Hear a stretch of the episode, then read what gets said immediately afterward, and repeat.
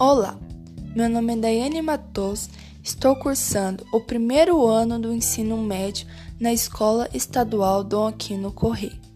E esse podcast foi proposto pela professora Ariane, de Artes.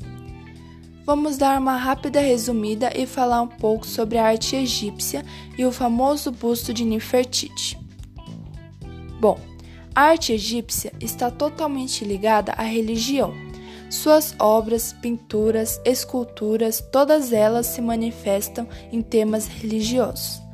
A pintura era produzida de forma padronizada, ou seja, não dava espaço para criatividade.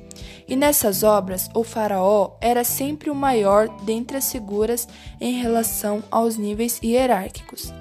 As esculturas eram sempre representadas na mesma posição. Homem de pé e com o pé esquerdo à frente, homem sentado, de pernas cruzadas ou sentado com a mão esquerda na coxa. A arquitetura mais comum no Antigo Egito eram os templos. Eles possuíam decoração inspirada na paisagem egípcia. Papiros, flores de lótus, palmeiras eram algumas delas. Na arquitetura, temos também as pirâmides e a famosa esfinge do complexo de Gizé.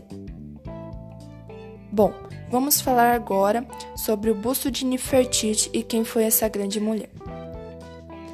Era a famosa rainha no Antigo Egito. Ela era a esposa do único faraó monoteísta. Nefertiti significa a mais bela até os dias atuais, ela é um símbolo de beleza que fascina a todos. Acredita-se que ela havia falecido em 1345 a.C. No século XX, em 1912, os alemães encontraram uma escultura que foi identificada como o busto de Nefertiti. Essa obra está localizada no Museu de Berlim, na Alemanha. Ela tem cerca de 50 centímetros foi encontrada em quase perfeito estado. Ela é considerada uma obra inacabada, pois o olho esquerdo nunca foi colocado. Foi trabalhado em uma base de pedra calcária. A imagem do busto é alongada. O rosto é muito simétrico, com maçãs e nariz perfeito. A pele é delicada e morena, sem marcas de expressões ou rugas. Olhos bem marcados e delineados, com maquiagem escura boca suave no tom da pele. Na cabeça, aparentemente raspada, era um hábito muito comum entre os egípcios antigos.